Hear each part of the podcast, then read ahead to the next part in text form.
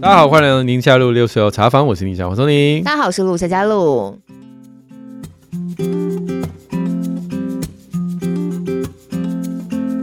今天我们邀请到的来宾来跟我们一起，哎、我们今天会有 Q A 吗？对，今天是 Q A，今天是礼拜六，但我们今天有来宾啊。可是我觉得这来宾光聊完他的生命故事之后，就已经没有时间 Q A 了是不是，那我们随机应变，到时候上架的时候我们再看状况，放在礼拜六或礼拜三。对，今天这一集其实也是延续着我们在讲青少年的。情绪没有被接住，或者是他们的失能的家庭没被接住。其实这一系列都是从新北的那个案子开始，我们就有很多讨论，然后开始就会衍生出其他方向的讨论。对，但没有刻意。说老实话，今天我邀请到果果老师来，没有刻意，嗯，完全就是。可以说是上帝的带领，真的。嗯、你刚刚已经把老那个当然当然当然，我们先出来先把果果老师介绍出来。我们今天邀请到的是蜕变方程式的创办人果果老师，文国士老师，文国士老师，各位好，听众朋友大家好。我先解释一下为什么我会、嗯、对，对，对，简单的讲，就是大家如果记得我们之前有做一集慢慢 Bistro。的那个英秀，嗯，英秀，好，那有一天呢，呃，我其实平常也没有常跟他联络，对，啊、哦，我我上次有提了，她是我同学的老婆，对，我们是这个同学会的时候，是是是，对对对，平常也不是说很常常联络的。那、嗯、那天我打给英秀，其实只是为了要问一些跟啊雅思自闭相关的一些资源什么样，我们什么可能想帮助这样子，嗯，那哎，不知道为什么他突然就讲说。如果今天真的有一些资源，他想要帮助这些呃，就是果果老师服务的这一群人，然后我我我，因为我今天请果果老师来，就是我太好奇了，所以我请他来，就是啊、呃、一些一些失能的少年，嗯，啊可能就是有一些这这叫怎么样，飞行少年是吧？他们是不是有一个名词？这几年大家会说逆境而上，逆境而上，逆境而上，嗯嗯。那我就说哦，那这个话题我有兴趣，因为我们最近刚好在聊那个呃新北的案件。对对。他说啊，不要找我，我只是 part time 的。嗯。所以英秀他就在这个单位里面。哦，我也不知道他跟你的关系是什么，反正他就介绍你。我说赖给我再见，然后我们就 挂断了。对，我们就可以敲通告了，这样。对对对，因为英秀自己是呃，就是慢慢 bistro，应该是因为他的小孩嘛。对对对对。然后他曾就是经营那一块。那刚刚认识是因为我们几年。年前一起参加那个实验教育的课程，所以我们算是同学。嗯，对，那只是说我们各自在一些跟儿少有关的议题上，其实各自耕耘嘛。嗯、就在不同领域的都是儿少这一块。对对对，嗯、所以就其实时不时就会有交流。嗯，那你自己的背景可以让我们更多认识吗？我自己呃，一件事情是因为我父母都是视觉失调症的病友，是对，所以像我自己写的第一本书在谈这一块，是对。那因为这样的背景，就让我。其实很深的体会是，就好好长大其实是需要运气的，是不是那么理所当然？对，没有那么理所当然。嗯、然后只是说那个需要运气，不是说我没有遗传到父母的病，嗯、因为实际上这个病跟遗传的关联性是很低很低的。是那个幸运，其实也切回今天的主题，就是说一个孩子要好好长大，他终究需要很漫长的时间里有人陪着。嗯，对。那我的幸运是我父母因病缺席我的人生之后，其实我主要是我奶奶带大的。嗯，你们家就你一个孩子，没有其他手足。对对对。然后我自己在高中跟大学的时候，其实各自都遇到一个呃，对我来说就是恩师的重要他人。对对对对。那打个岔一下，第一本书是走过爱的蛮荒吗？是那一集吗？那本吗？对。嗯，呃，撕掉羞耻印记与温柔同行的偏乡教师，你在讲好害羞，对，就那一本，一定要讲清楚啊！虽然最后我们会附在节目资讯栏，但还是要先讲一下。对，啊，请继续，请继续。所以这个背景就是触发了你对于这些孩子有特别的，就是共鸣嘛，对不对？嗯，我觉得就是很多做教育或社服的工作者，他投入这个产业，其实都跟自己的来时路有关系。是，就是对我来讲。呃，最主要当然是这一块，嗯，对。那我很快的，比如说从呃福大英文系毕业，然后念了一个犯罪所之后，嗯，特别是念犯罪所的时候，你更体会到那个我们说一个人的出生会影响一个人选择的有限这件事情，是，对，所以就就开始对教育工作其实会有一份向往吧。所以你从念福大英文，然后接到犯罪，就都是对于儿少这一块。对对对，可是当初从福大英文到念犯罪所，真的只是因为那时候看了一个影集叫《痞子英雄》，然后真的认真，那时候觉得哦，对对对，所以有点阴错阳差啦。是是是，就去念了犯罪所之后，才更体会到自己对青少年犯罪这一块。嗯，就是跟你自己成长的过程比较容易有共鸣。对对对对对。所以后来你都是在做，因为我看了资料，你也做了 TFT 的，就是偏向老师，所以跟那本书有关嘛？什么偏向教师？对对对对对。我的第一份工作是透过 TFT 进到所谓偏向当老师，是 TFT 第一届。第二届很早期，很早期的时候，TFT 是那个 Teach Teach for 台湾，为台湾人教。呃，我们应该说我们我们对，我们就算是招募所谓的青年人才进到偏乡，是。想要改善所谓教师流动的这个课题。是是，对。那那两年去了之后，我觉得第一份工作嘛，那你在一个过程里面。你看到很多结构性的困境，所以你不再那么的天真哦。对，可是同时你还是会觉得想要做点什么，想要继续努力。是，所以那两年结束之后，我就到了接下来四年发展的地方，就是行话叫做安置机构。安置机构，对，行话叫安置机构，但安置机构就我。刚开始到安置机构工作的时候，同学会问我，朋友会问，然后会说：“所以你是在照顾，比如说黄金蟒蛇吗？还是绿蜥龟？”真的，真的，真的，因为他们想到的是动物的。为什么会有这种误会啦？他们也没有错，因为某种程度上也是在灵长类，灵长类，那也叫安置的。对对，那儿少安置。的俗称就是一般讲育幼院，或者是再早一些时间，有些人会说那个孤儿院哦。对，是是，对，就是大概这是我过去五年呃服务的地方。嗯，对对。这些孩子大概年龄跟他们的困境，嗯、你去服务的的状态是什么？因为全台湾大概一百间的安置机构，所以其实。嗯样态还是差蛮多的，嗯嗯、譬如说像我们说育幼院这种，大家可能比较有画面的，对对对，他服务的可能就是国中小为主，嗯，那所以可能男生女生就会混熟，嗯，可是像有一些机构，它是做青少年国高中为主的，嗯，那因为少年跟少女的议题很不一样，对，少女的议题可能又很容易跟性有关，比例上来说，哦、嗯，所以像如果是年纪比较大的孩子的话，通常他就会做单一性别，嗯。比如说像立新基金会，嗯、它下面的就就会针对。女性，对，对，所以这一百间机构有一些不一样，但只要它是一间安置机构，在台湾，呃，我们会说案源啦，就是入案的原因大概就两种，嗯、一种就是司法安置，是。就是绑着最近的事情就是。啊，因为就像成年人犯罪，法官可以有的判决大概从拘役、罚金、有期徒刑、无期徒刑到死刑嘛。嗯、那如果是未成年犯罪，嗯、少年法官可以有的几个裁定，其中一个就是转换他的生长环境到安置机构来。嗯、这个我们会讲司法少年，是就是处罚之后，少年法官转换他的环境到机构。他跟少年监狱也不一样，嗯，不一样，但就是说。嗯一样的地方是，都是转换这些少年的呃成长环境。对，那只是说两件事情会决定他去安置机构还是少年监狱。嗯、一个就是他犯罪的呃严重的程度，因为像最近新北的案、嗯嗯、那个就很严重，对、嗯，因为他是本刑五年以上的罪，他就是会进到少年监狱。是，那另外一个就会是我在的地方，就会是安置机构。那他们是要住在那边嘛？对不对？对。然后每天上学时间还是回到学校去上学，还是上学时间也也在哦？如果是司法的弟弟的话。因为他们年纪都比较大，嗯，所以很多其实是半工半读，或者是全职就业，嗯。嗯，所以对于安置机构来讲，当然就不是他们的家，可是就有点像家的地方，嗯，就是可能。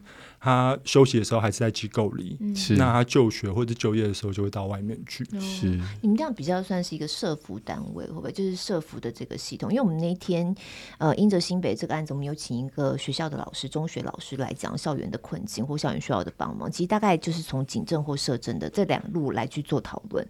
然后尤其针对社政的这个部分，他其实还蛮感慨的，就是资源真的很不够在社政这一块。是啊，是啊，就是讲到资源。我想到一个很冷的知识，就是我就说育幼院好了，嗯、就是育幼院照顾一个孩子一个月要花多少钱？嗯，好，那答案是六万块一个月哦，哦，就是吃住什么全部这样子。然后大家的反应就会像像你一样，就会觉得啊，我一般家里面养小孩也不是这样养的。对，如果有就是去公立学校的话，嗯嗯嗯，之所以是六万，是因为你要把，因为在家里面照顾孩子不用付薪水，对，爸妈爸妈没有薪水。对，那因为在呃安置机构或是育幼院里面，要把人事成本也算进去嘛。对，所以照顾一个孩子的成本一个月至少六万块，是因为把人事成本也算进去。而且讲是至少哎。对对对对对。然后这个六万块里面，因为刚刚说安置机构的案源一个是司法的。那另外一个其实就我们就会说是社服的，嗯，就是说各式各样家庭失功能的状况，是，然后转换他的成长环境到机构来，嗯，那不管是司法或社服，其实都是政府的强制力介入啊，嗯，那在机构照顾一个孩子一个月的成本是六万块的这个前提之下，政府送一个孩子到机构来，一个月最多最多最多大概补助两万出头，那也差太多了吧？嗯、哇，这样，所以。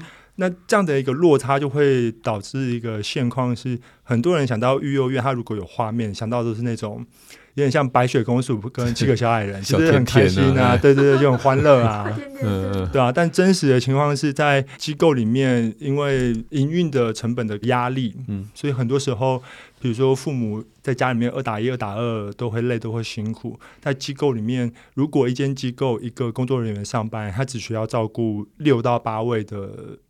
人的话，其实算是相对比例很 OK 的，因为很多机构算下来，他的真实的照顾比一个工作人员上班可能要照顾超过十位的小孩。我的天、啊嗯！你们的照顾是什么样的照顾啊？因为孩子年纪落差很大，有那种小宝宝的照顾跟青少年照顾完全不同概念的照顾啊。嗯、对对，那就会回到每一间育幼院的特质，就像我刚刚说，如果是国中小为主的。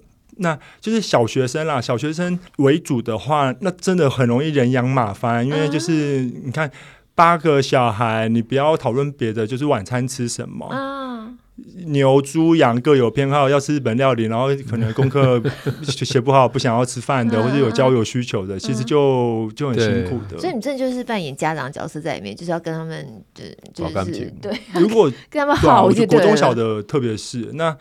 年纪比较大的，因为像我自己，呃，过去这四五年，我主 hold 的算是年纪比较大的小孩。嗯，那他们当然就跟一般青少年、青少女一样了。平常他也不会理你，嗯，坦白讲，他也不会理你。因为工作有点比较轻松的感觉。对，但就是说，跟他们工作的那个好玩跟难的地方是，你怎么进入他的心里吧？对啊，对啊。那所以年纪大跟年纪小的，确实那个照顾的样态跟辛苦的地方会不太一样。嗯。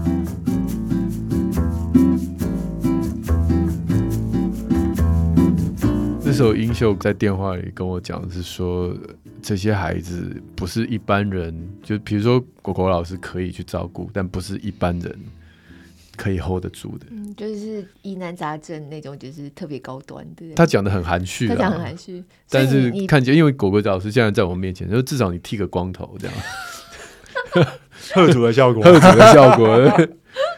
就是一个比一个大伟啊！那如果今天，所以你你的案例大部分都，你的个案还是怎么说？就是你的孩子、嗯、大部分都是因为司法过来的，是吗？一个比一个大伟，在安置机构里面收司法的单位其实很少，嗯，所以在安置这个领域里面，其实多半收的还是社政的。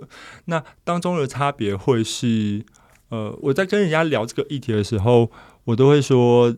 安置机构的存在，在回答一个问题：是孩子放学之后回哪里？是是是，对啊。那对于这些被安置的小孩，他就是没有家可以回，他只能进到安置机构。嗯、那就有两个问题：一件事情就是说，那没有家可回的原因，就是各式各样所谓家庭失功能的状态，这是其一。嗯嗯、那其二是。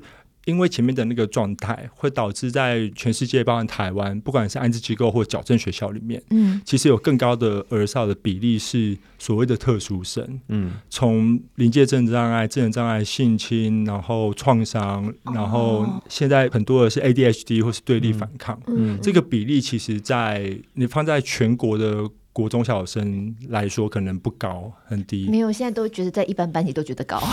特别是 ADHD，好像最近这几年很容易被、就是，更何况在你自己的那个要负责的范围里面。对啊，所以在机构里面，我觉得呃，应该说回到要接住这些所谓的逆境儿少，我觉得从学校到各式各样中介型的单位，安置机构也好，或矫正学校也好，其实我们其实都是用很少的人力在 take care，其实很困难的小孩。对，我这工作感觉起来耗损度好高，就做没多久就会职业倦怠的那种，嗯、就觉得很心很累的那种。而且几乎是电话一来你就得去啊，对啊，就是讲比较极端的 case，有可能比如说他上午来的。嗯嗯，但是比较极端了。上午来了，然后就让他跟孩子们互动一下，下午人就不见了。嗯，对，他就觉得、啊、那你们叫怎么样？就开始找人这样子。哦，我是说来应征工作的人。哦，哦来，还有人带着 爱，你以为是来安置的蛇少吗？对吧？我来哦。对，那像我们单位又真的真的比较多司法的，嗯，那又我们又是只收男孩子，所以比如说晚上的时间在操场。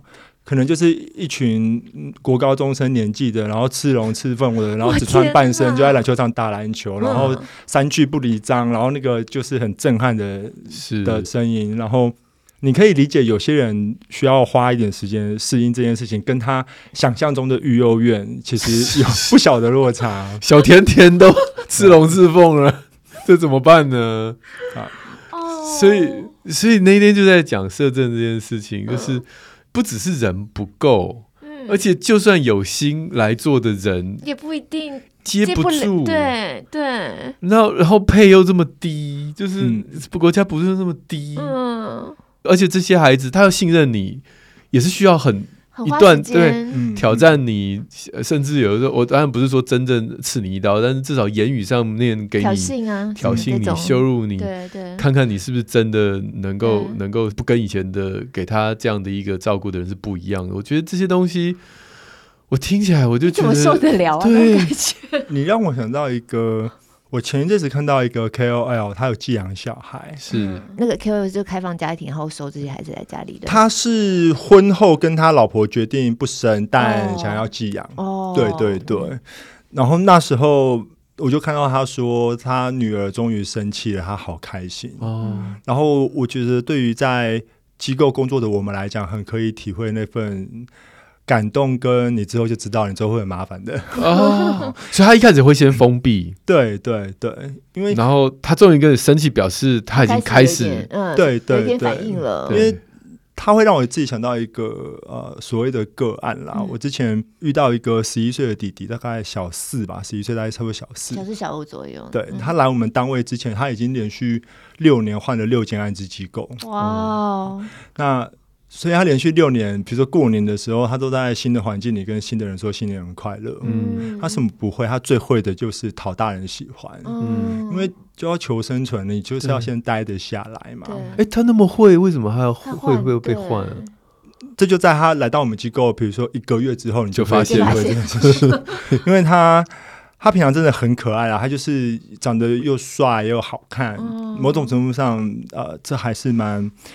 务实的一个条件，嗯嗯，对。那差不多一个月，一个月之后，他熟悉了这里之后，嗯、他的一些呃创伤反应就陆陆续续表现出来，嗯。因为他其实是一个严重被曾经严重被虐待的小孩，他的情绪高涨起来的时候，那个张力是不输青少年的，是是，嗯，就是骂砸，然后他的每一天的每一天，如果是拿比如说灭火器想要喷人的话，嗯，那个算相对比较和缓的做法。我天哪！对，那他后来在我们单位待不到半年，原因是因为他需要的其实是很专业的一对一或者一对二的这种精致化的照顾，可是这个不是安置机构能够能够能够 offer 的。对，对，那你需要的我们给不起的。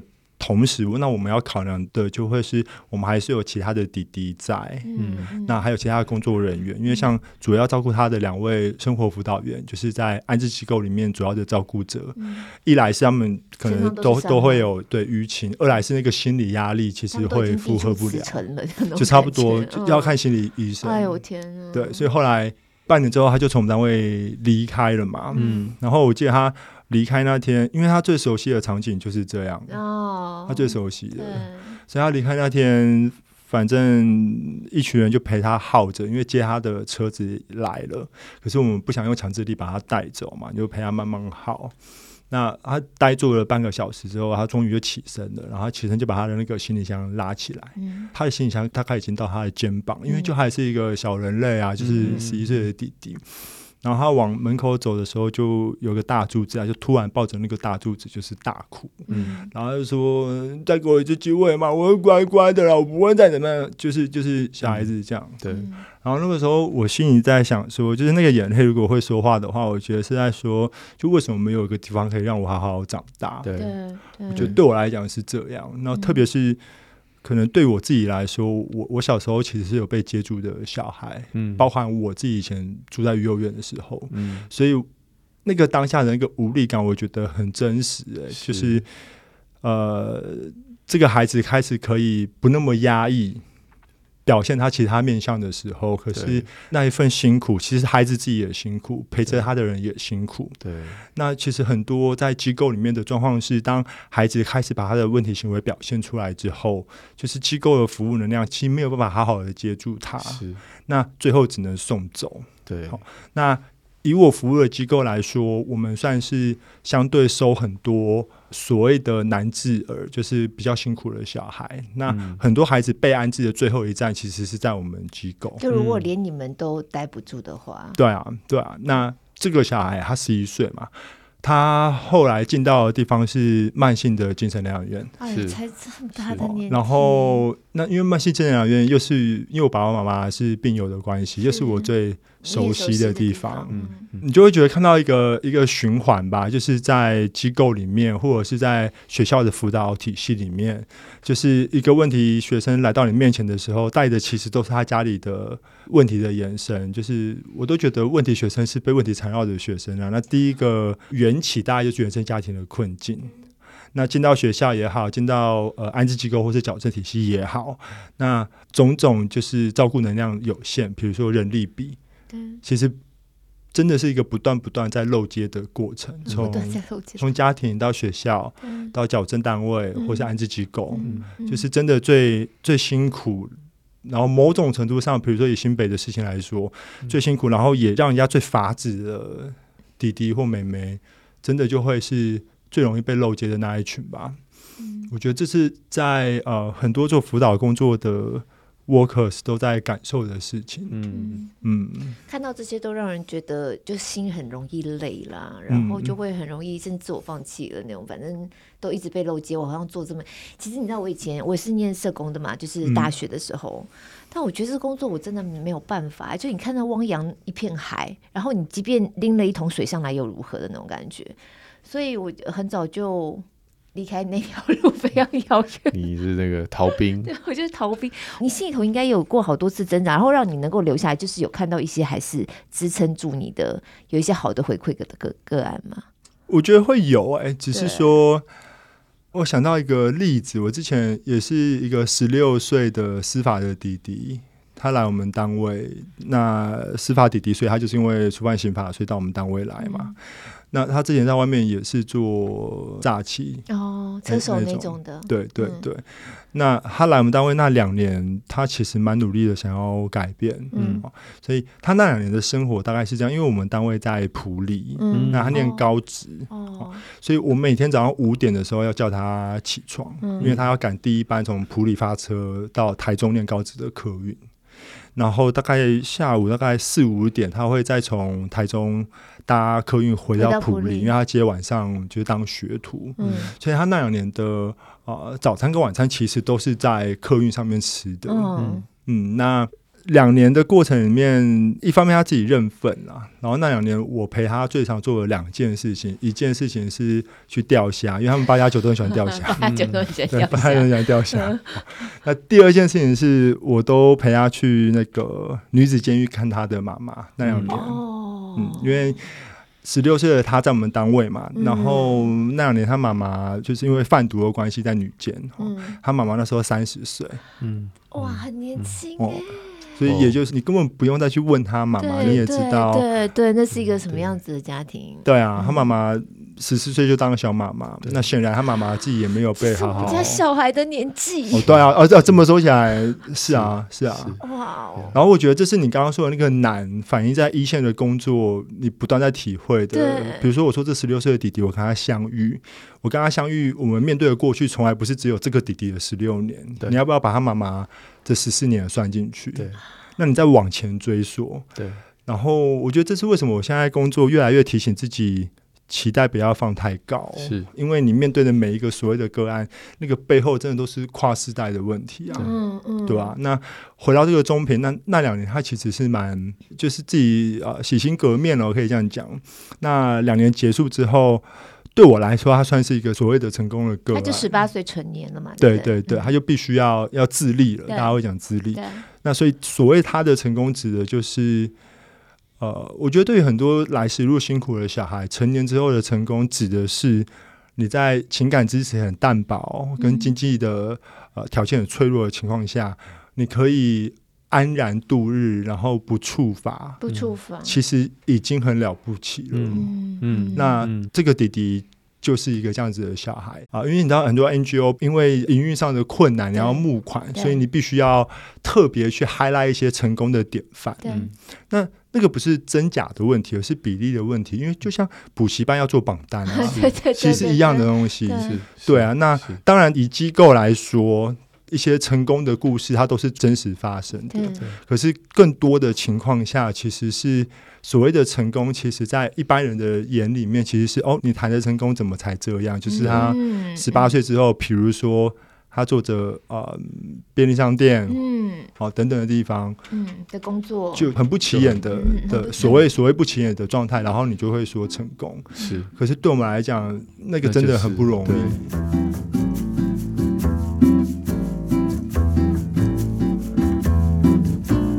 会持续保持联络吗？会啊，因为他结案之后，大概一年一个晚上打电话给我，我觉得那个心情有点像我们自己当学生的时候，比如说高中、大学的时候，你要么就是缺钱，要么就是遇到反正重大的危难，你才会联络家人。对，所以一年之后，他就打电话来说：“果果怎么办？我女朋友怀孕了。”哦，OK。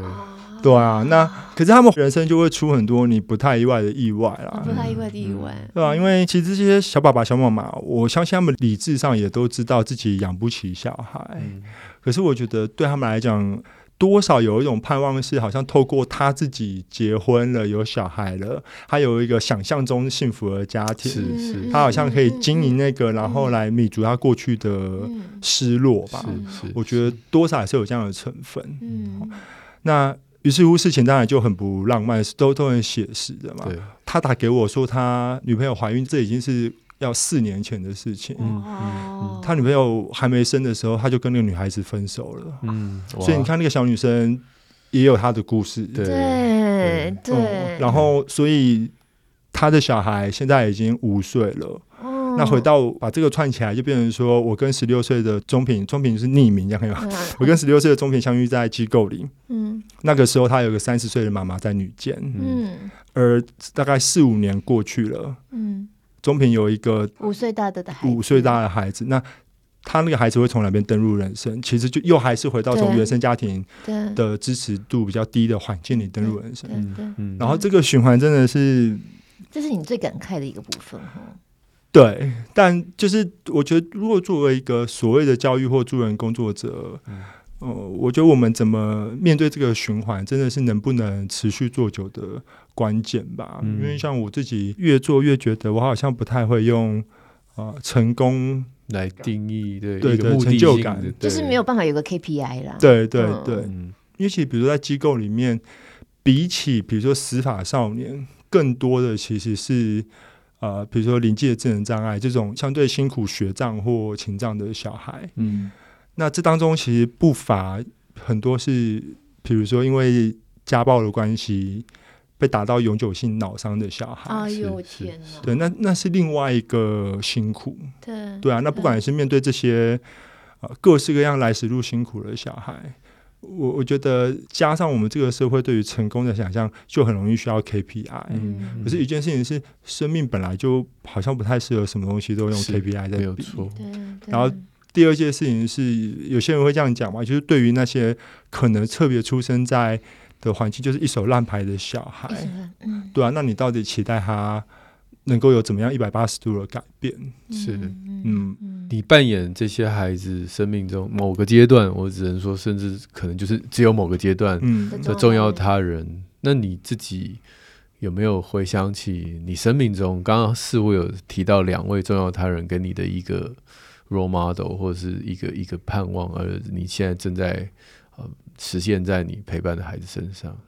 第一个是我高中的老师，我自己的导师。嗯、那我我觉得是在念一般高中嘛，对不对？对对对，我就念一般的高中。嗯，我觉得好像可以这样说，呃，特别是对于所谓来时路辛苦的小孩，嗯，很多人他可能从小要学会啊，不管是武装自己，嗯，好。就青少年本来就是很难搞的一个阶段，包括曾经的我们自己。那加上他如果各式各样辛苦了过去的话，他就会更武装。可是他内心其实更需要，然后某种程度上他也更渴望被看见。对对吧？那我觉得我高中那个导师是他接近我的方式，在那个时候让我感受到的都会是关心我，不是担心我。嗯、关心不是担心。对，我觉得一字之差，我觉得差异是说你接近孩子的方式有没有让他觉得。你在跟他讲说，你就是觉得我不好，你就是觉得我懒。嗯，嗯，我讲，比如说很小的例子，比如说抽烟好了。嗯，嗯，那其实大家从大班就知道抽烟不好。嗯，比如说这个老师回应我的方式，他不是跟你讲说什么抽烟花钱啊，伤身体，钱又不是你赚的。嗯，他他可能因为这些大家都知道啊，对 吧？可是他跟我讲，可能是事情是说。比如说，他知道我刚去看完我爸妈回来、嗯、那一阵子，烟瘾可能比较大。嗯，他就说，是不是因为刚看完爸爸妈妈，你可能害怕会发病，哦、或者心情受影响、哦？所以，哇，对啊，就是好像他转的一个想法，试着用不同的角度在看待我的行为的时候，我觉得你会。你心里面开始很慌张的，因为没有那么温柔的大人接近过你，嗯、然后你的反应是慌张。对，但那个时候的慌张反应出来的，可能一开始也是啊，不干你的事啦，嗯、就是你当你你在阻隔他，嗯，可是其实是我觉得那个慌张里面是他好像提供一个你需要的关心吧。嗯、那我觉得呃，因为最近新北的事情，嗯，那不管我们讨论的是啊所谓的。少年的犯罪率，嗯，或者是智商自杀率问题，对。然后还有一件事，其实是呃，在台湾高中端的年纪，罹患忧郁症、躁郁症、强迫症的高峰群，其实是在各县市的前三志愿的学校跟明星四中里。对，我越来越不怀疑这件事，因为我最近听到好多故事哦。啊，我觉得这三件事情对我来讲都是很有关联的，就是一个生命它的寂寞跟压抑到底有没有被看见，然后看见之后有没有被接住。然后我的幸运是，呃，以我高中的导师对我的很重要的影响是，他好像让我自己的寂寞跟压抑有一个出口吧。嗯嗯，在这些武装自己的心情上面。是不是像这样的一个重要他人，让你看到人性当中美好的一面？就是 silver lining 嘛，就是就是那种青少年嘛，嗯、什么事情都都觉得就是背后一定就看都有刺激，对，看就讨厌啊，背后会有一些负面的想法。但这个角色，即便也许你还是阻隔了他，也许你也没有跟他有非常非常。掏心掏肺的，但是他让你看到持续性、人性美好的一面，而这可能也是你现在所对孩子展现的一个样貌嘛。因为你总不是来来来啊，哥哥关心你，对不对？来坐下来谈谈。我觉得这有点才不会理你，对啊，对对对，嗯。但是你就是表现的这个人性美好的一面，让他至少在那个用这种眯着眼睛鄙视这世界一切的时候，他感受到。你心灵里面这个人性温暖的一面，至少他对生命没有那么的绝望。我觉得我完全认同你说的。然后回到我自己是一个青少年的那个时候，我觉得可能用一句话的话，他就会是还有人关心我的，对，或者是我心里面还有一个不想让他失望的人，对，嗯，我觉得。这个事情也跟大家分享一个冷知识，就是在犯罪学的讨论里面，其实有一个很主流的讨论的命题，其实是一个人为什么不犯罪。嗯，他不是讨论人为什么犯罪，嗯、而是不犯罪。嗯、那当中就会提到两件事情很重要，一件事情是信仰或信念。嗯嗯，嗯，那第二件事情其实就是你有重要的人，人嗯，你不想让他失望。失望嗯，然后这个也是很符合我工作上的体会吧。我觉得回到一开始，所有人想要求好求变，其实呃，大家都会说。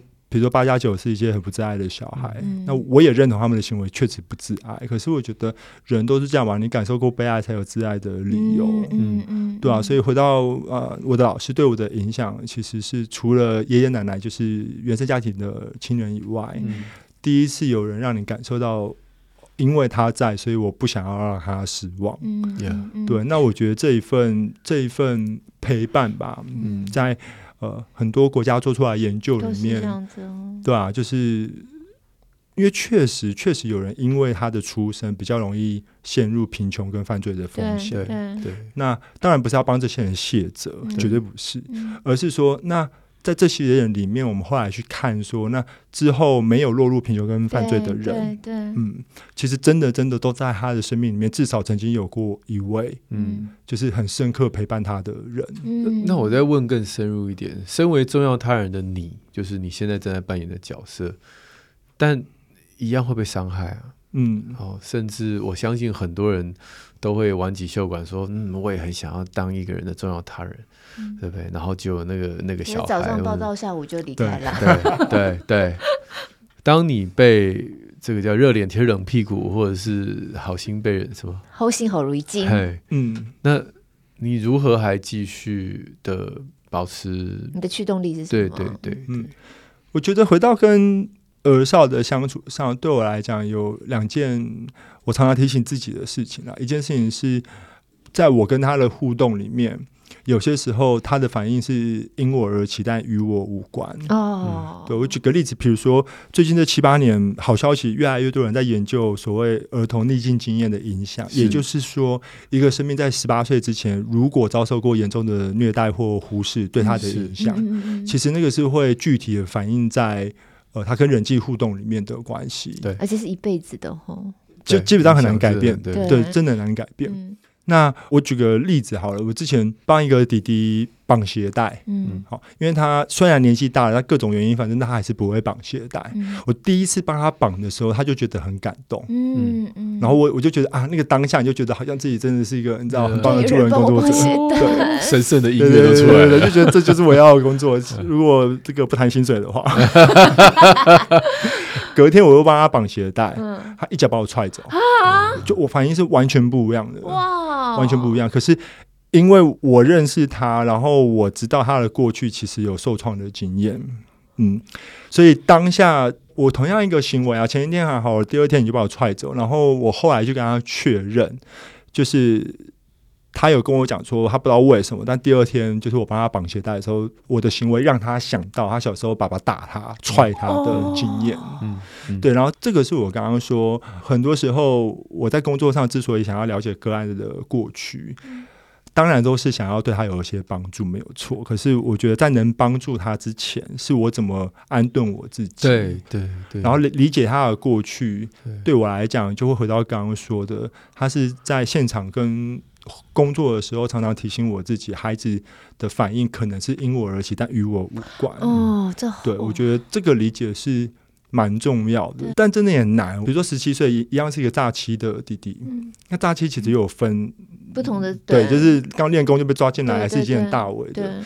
我之前遇到一个十七岁的弟弟，他也是因为诈欺进来嘛，可是他其实待了，就是他做的已经蛮久了，这样。他已经是比较大违了那种。对啊，那他来我们单位之后，他当然只能，然后比如说去加油站工作干嘛的，然后他就问我说：“哎，哥啊，我之前在外面一个月随便赚都几十万、几十万在赚，啊，我为什么要去做加油站一个小时不到两百块，还要还要被看人脸色的工作？我要跟他说什么？”因为犯法嘛，嗯、就是就是我到底可以跟他讲什么法律以外的理由？认知对对对、嗯、对，我觉得这也是另外一种对吧、啊？你怎么面对他的过去？那在那个当下，对我来说，我觉得很重要的是怎么样？因为直觉上，我还是会觉得你就是你就是没有教化可能性，就你这样有点莫名其妙。我我当然会有这样的情绪啊，可是。这样的回应不是他需要的，然后这样的回应也是他过去十几年的生命经验里面最常遇到大人的回应，嗯，对啊，所以那个当下，当他这样讲的时候，我要怎么样安顿好我自己，对，然后不被他的话背后的情绪挑衅，我觉得对我来讲也是蛮重要的，对，对啊，那在他的过去的生命经验里面，你站在他的角度上来看。他确实问了一个好问题啊，嗯，啊，我可以轻松赚，那我为什么要这么？为什么要这么？为什么要？为什么要这样赚？那我后来回他，我是说，那你知道你一直做这样的事情，到最后最大的风险是什么？他说啊，被关了，我知道。我说不是，然后我就跟他讲说，你不是说你要帮阿妈总医疗费，然后过幸福的生活吗？你不是说你要成家立业有小孩吗？我跟他说，你就是继续做大家其实没有关系。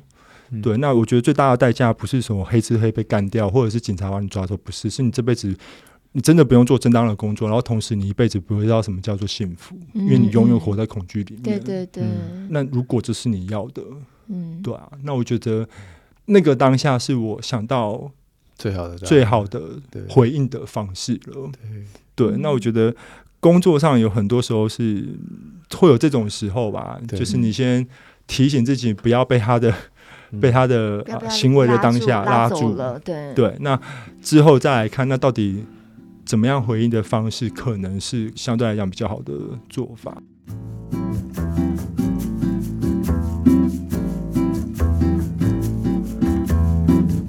怎么样在不走心？就是刚刚讲是因你而，但与你无关，不走心，但又。不是冷漠，就是不走心跟冷漠这两个表情跟语气跟举动，要怎么样让对方不要误会？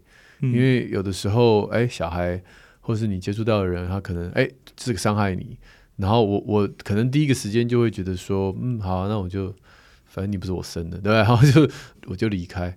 可是我又不希望让他感觉到说我今天离开是因为我。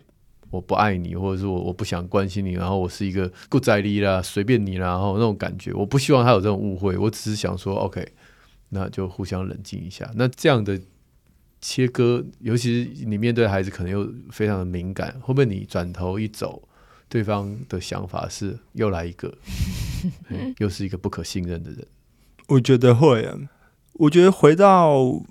这些住在安置机构里面的小孩，因为我们都会说什么机构是像家一样的地方，我没有很认同啊，但大家会这样说。对对。然后我们是像家人一样的存在，可是对孩子来讲是一个很好的问题。对啊，就我亲生的父母都都不都遗弃我了。对，那那那你证明给我看，嗯，对啊，我觉得这是真的，也蛮多孩子他为什么对工作人员。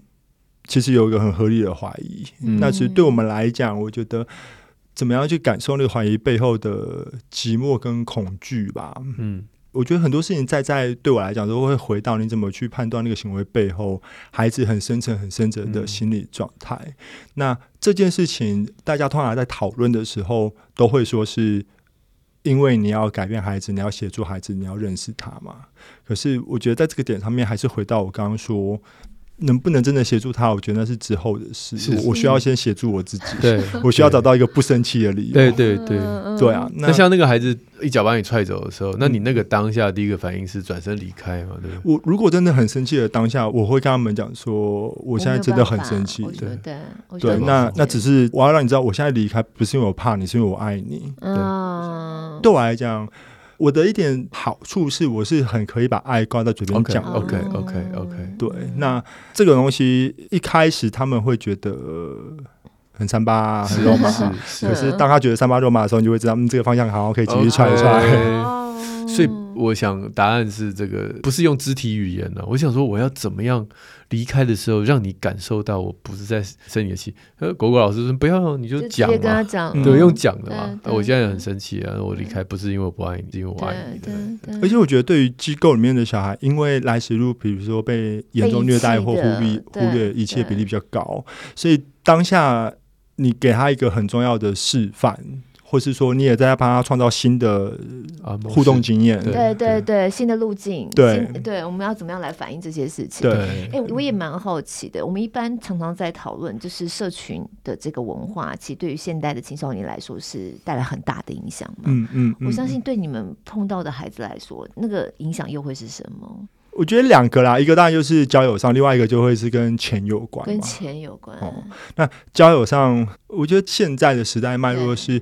第一件事情是，本来就有在研究二十一世纪的现在，随着网络的发达，其实人际之间是更疏离的。其实是在这个大的脉络底下，嗯、那对于这些呃逆境而上来说，他的情感需求其实相对又更高。嗯、于是乎，网络就真的成为一个很方便的方式嘛。嗯、就是像之前也听那个带记者那一集，嗯，小戴哥，小戴哥那一集，嗯、就是不管是帮派要。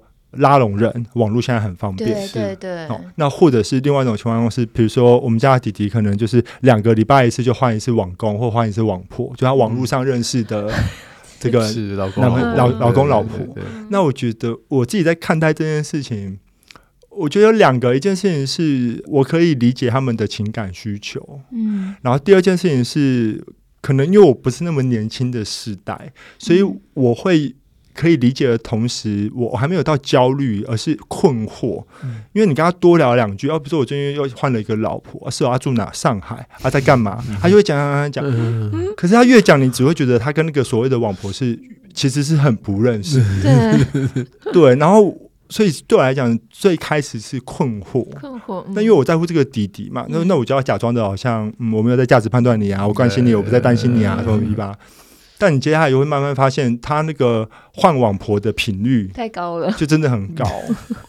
对，你就会知道，可能是他们这一代的呃现象或课题吧，就是真的一切都很素食。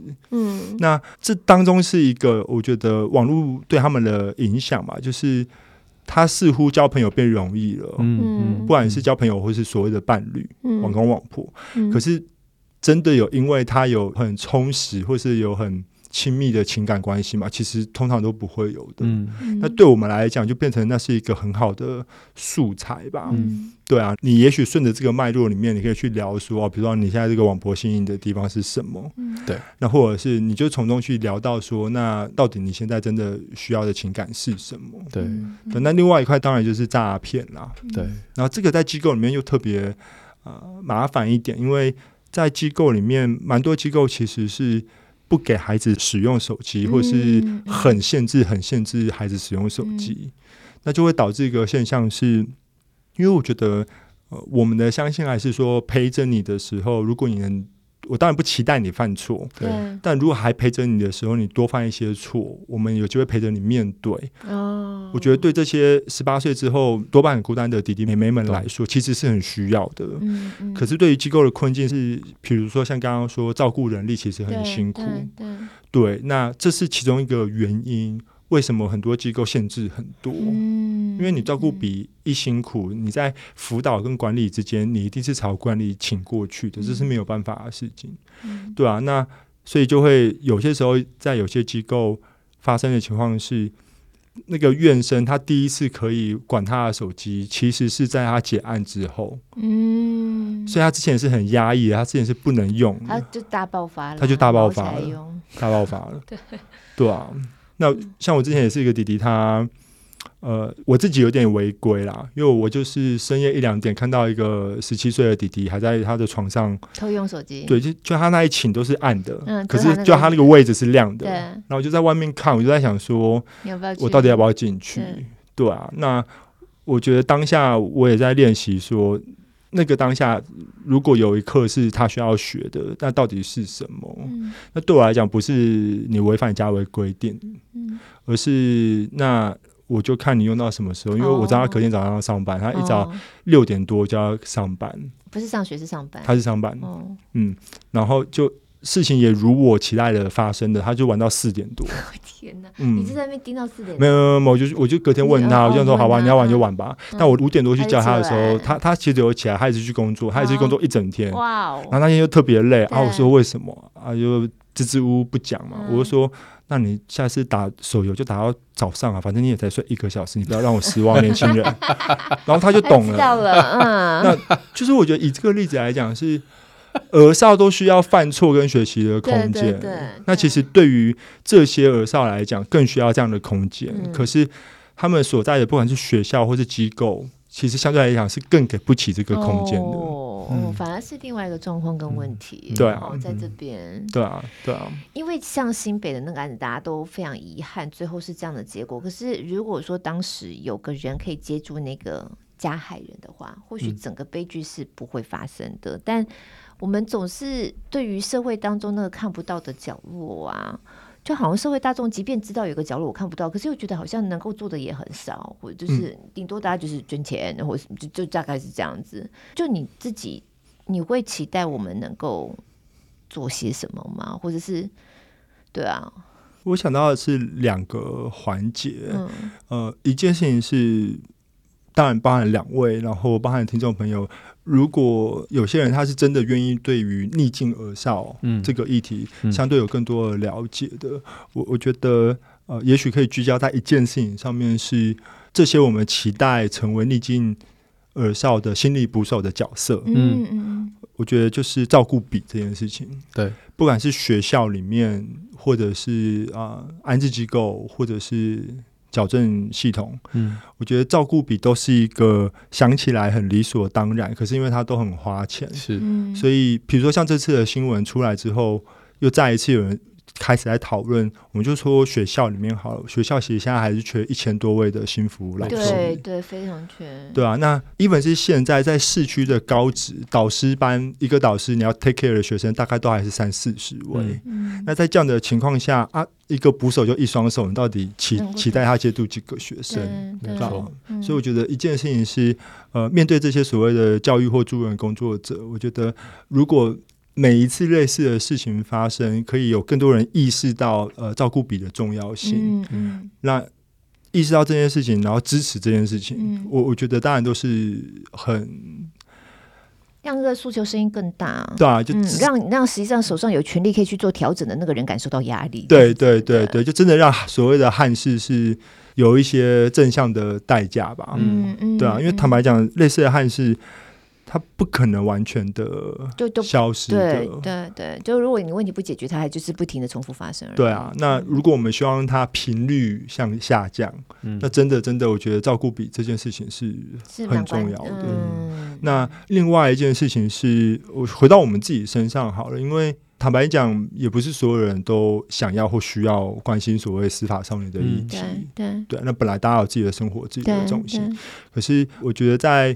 杀人、自伤或是心理疾患这三件事情上面，背后真的有一个核心的交集，是这些行为或是现象都是一个生命的寂寞跟压抑，嗯，承载的量超过他可以承受，嗯，对啊。那我觉得，如果透过类似的事情，我们就是每每再去聚焦，那到底这些所谓的寂寞跟压抑，是从何而来的？嗯嗯、那我觉得很核心的来讲，譬如说以华人来说，比如说我们对于呃成功的想象，嗯，就是呃万般皆下品这件事情，嗯嗯嗯、那或者是网络时代某种程度上反而让青少年更寂寞这件事情，嗯嗯、我觉得如果可以从这些汉事里面截取到，就是这个时代脉络底下加剧的那个寂寞跟压抑，嗯、我觉得回过头来我们不会。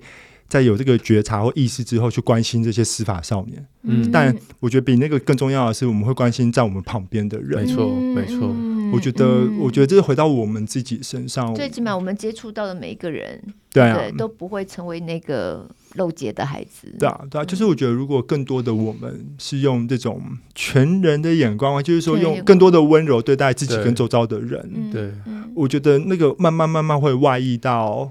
最边缘、最边缘的所谓的那些司法的少年也好，或者是情绪困境很很高的少年少女也好，我觉得自然而然会让他们的生活的处境或者他们的情感的需求更有机会被辨识出来。是是是。国国的这个谈话的风格就是很温柔，为真的。然后我不晓得，我觉得这集或许大家想了，心里头也会有很多回荡吧。是，然后让我非常好奇你的书，我这回一查才知道你已经出了三本书了，三还是四本是是？我今天其实本来想要带来送你们，可是我会觉得好害羞哦，不用害羞，我们直接 推荐给你听。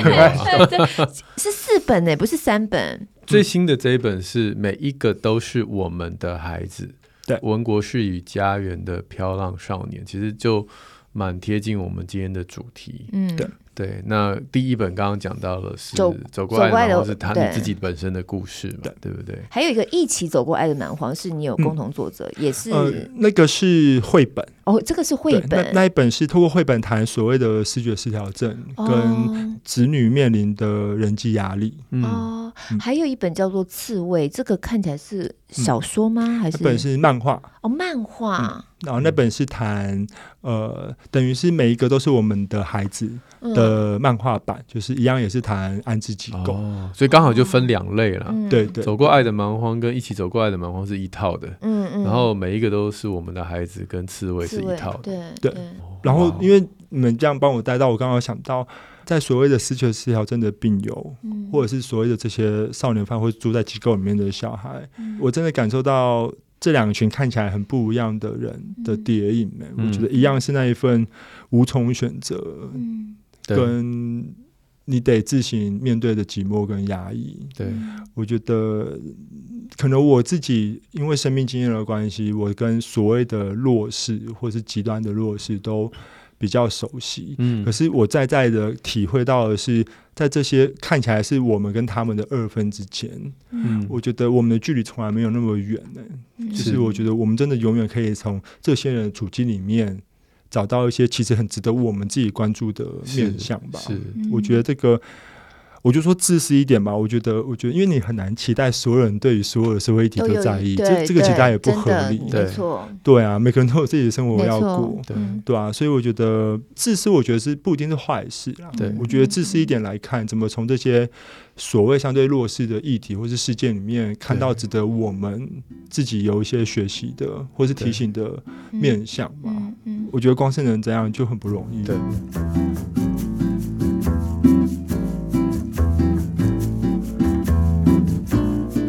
没有，我没有看书，只是刚才我们在访谈聊天的过程当中，我很快速的用你的名字 关键字 Google，有看到书里头截取了一小段，就是你跟爸爸之间，你去看爸爸，然后你很鼓起勇气想要问他的一些话，但我还没有完全看完。我我只是在思考，就是我们今天在这部分没有太多琢磨啦，可是我觉得这里头一定有很多很多的故事，是一般人很难想象你所成长当中过程所经历的，不管是自己原生家庭也好，从父母来的也好，或外界给你的眼光也好的那种辛苦，但。我想到我以前在真情部落格有访到一个类似成长过程的一个孩子，他后来变成一个传道人。嗯，那我等下也会把链接附上。我就觉得他讲述的很多 detail，突然那个画面又鲜明了起来。因为他是跟着妈妈，爸爸什么状况我已经忘记了。那妈妈就是非常严重的精神疾患这样子，和妈妈跟他产生非常奇怪的依附关系。其实妈妈对他就是也扒的不放，因为他对妈妈来说也是一个很重要的一个存在。嗯，所以。曾经有一段时间，他童年生活在还没有办法离开妈妈的时候啊，他已经被习惯制约到一个妈妈叫他做什么，他也为了要满足妈妈的期待，他都乖乖做，都是些你没有办法想象的要求。对一个孩子来说，比如说曾经他妈要求他拿了一碗面要吃面，要把它吃完，然后呢，同时好像在妈妈帮他洗头，然后妈妈叫他一定要吃完那碗面，那洗头的那洗头水全部都倒到那个碗里面。他就就是永远都吃不完的那种，类似像这种故事，或是妈带他就是睡在破庙里面的一个桌子，稍微也没不算是一个有屋檐的状况底下，然后外面在下着，因为讲述很多像那样的故事，怎么都是捡垃圾从人家吃完的麦当劳里面那种，你就觉得说，哇，真的这社会上真的有好多你没有办法想象的角落，然后有些孩子是真的这样在长大的，是。对，然后。那个就很很真实啦，就是不是蒙上眼睛你就看不见这样子，嗯，但是它就是存在在那里。是，对，我觉得或许可以透过这些不一样的故事，来让我们跟不同于我们眼睛所见到的这些生活景况有一些更多的认识了。嗯，当然，我觉得如果这个要去扯到新北的案子，又有一点太远，只是说。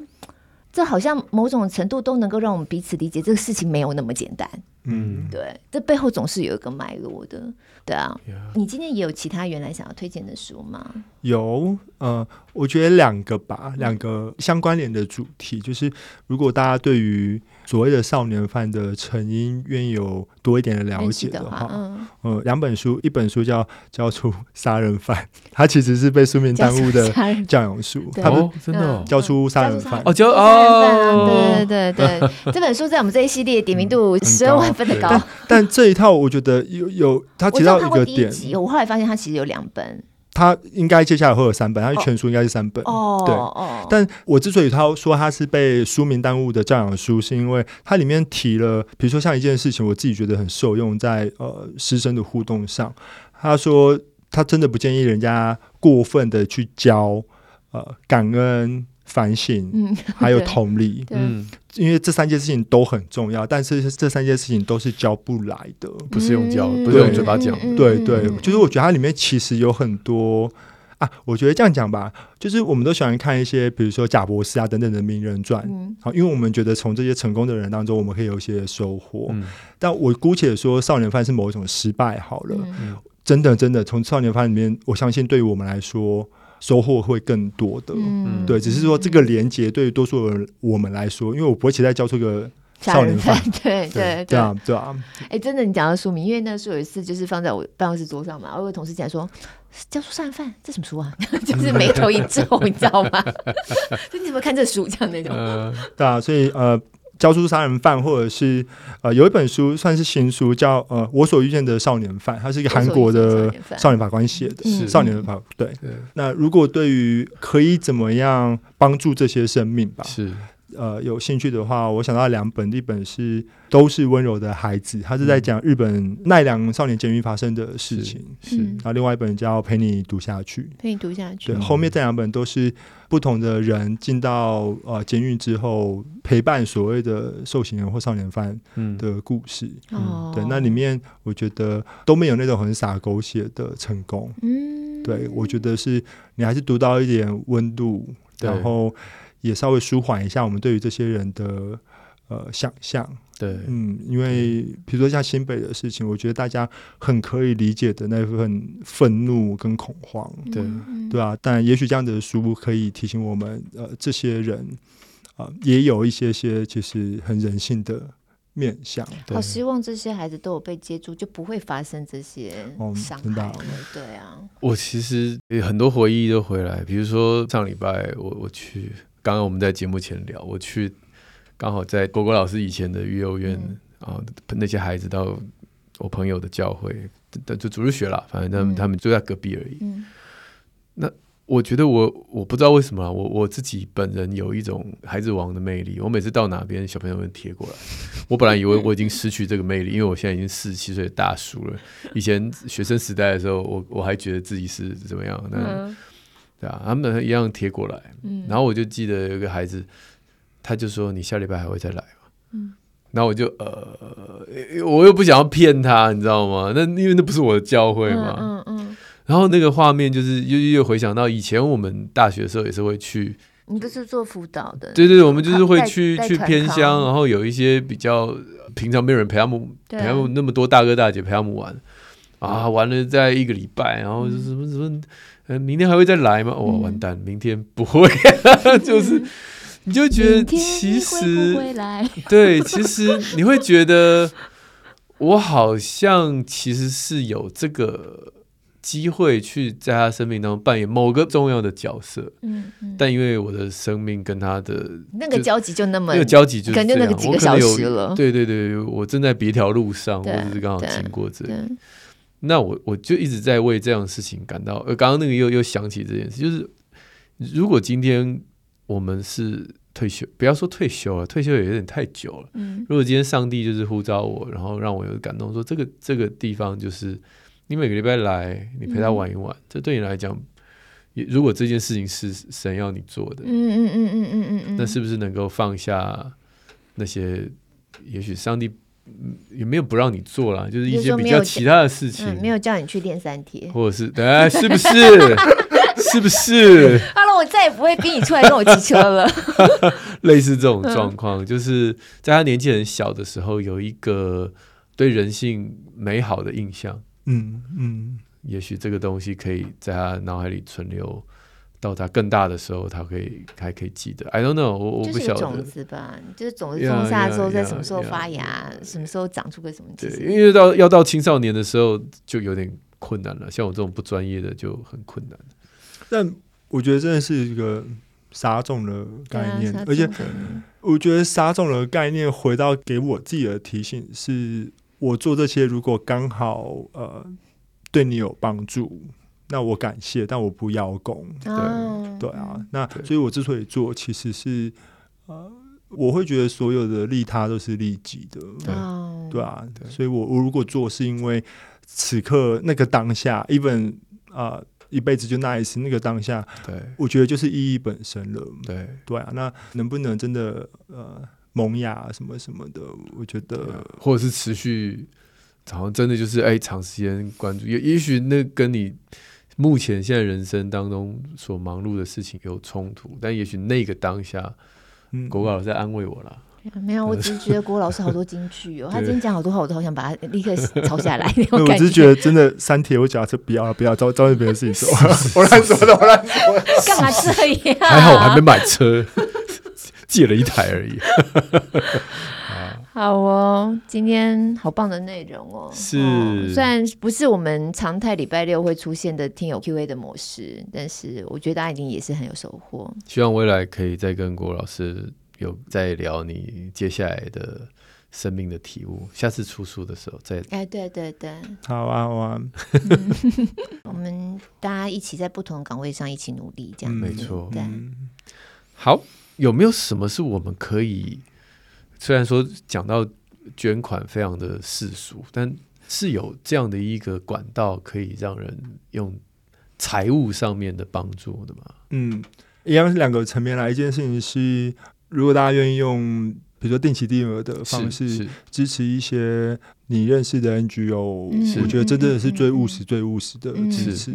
特别是如果是育幼院性质的话，是是是，除非你整理过你的书或是衣物。不然真的不要再再送这些东西到育幼院里。对对，那我觉得资金的支持永远是最务实的啦。是，对对对对，所以可以支持你的蜕变方。哦，对，第二个万八计划，对对对，他就是害羞，你知道吗？书也不敢推。已经人家帮你铺梗铺很久了，先生，快接上吧。书也不敢推，捐款也不敢推。万八计划来来来，是什么万八计划？嗯、呃，我们就是在招募呃相关科系毕业的人，比如说社工、教育、特教、职场等等。嗯，相关科系毕业的人进到跟我们合作的安置机构，是担任两年的照顾者，有点像 TFT 的概念。对，T 呃安置机构版的 TFT 计划。嗯嗯嗯，对，因为这。本来就是一个抢工或缺工的时代，对，那在这个大背景底下，儿少照顾缺工就更严重，对，对啊，那。我们不谈说什么，希望每个孩子都有一次好好长大的机会。我们就按只从社会成本的角度上来看，就是对于这些所谓的逆境而少来说，就与其等到他十八岁之后，呃，成为这个贫穷跟犯罪的循环造成的社会负担，是。在他零到十八岁这个期间，就是更多的人愿意用不同的方式一起来接触这些小孩。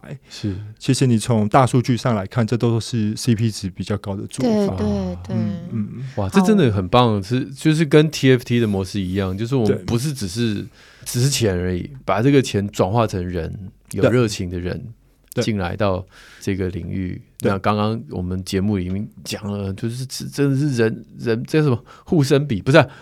我护生比，因为医院是这样嘛？护生比护病比不是？我觉得都一样哎，我觉得核心都一样，就是比例啦。对对对，所以大家可以上网搜寻。我们直接我们直接会把链接对对对有链接万八计划，那可以有一个台船法人台湾蜕变方程式协会的线上捐款的链接，其实很方便这个。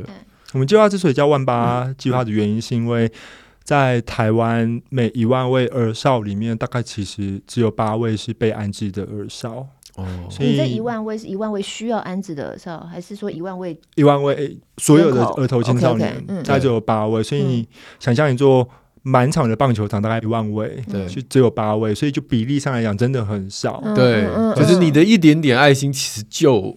对这八位就很有帮助，其实是很有帮助。但问题是，就是因为很少，所以大家很容易就把它跳过忽略掉了。对对，所以因为我都想说，我们不是都说看待一个社会文明的程度或民主的程度，就看他怎么对待社会里面的少数。可是你知道吗？就那少数，你接触他了，嗯，就好。你要每次接触他，他有时候变成的问题，就是整个社会要一起去承担的。是啊，是啊，对啊。好，今天再次感谢果果老师。我们今天比较少谈到老师自己本身的成长经验，不然我看到书斋，我觉得其实也是非常有故事。说不定之后对有机会我们再来聊一聊。好，那我们刚才的连接大家就可以在资讯栏里面看到，然后使用 Apple Podcast 或 Spotify 听的听友们也可以用五星赞一下。那今天如果想要抖内的朋友们，就不用抖内宁夏路了，直接到万八计划那边就可以了。连接也在我们的节目资讯栏里。好好，那我们礼拜三空中再会，谢谢郭老师，谢谢，大家，拜拜，拜拜，拜拜。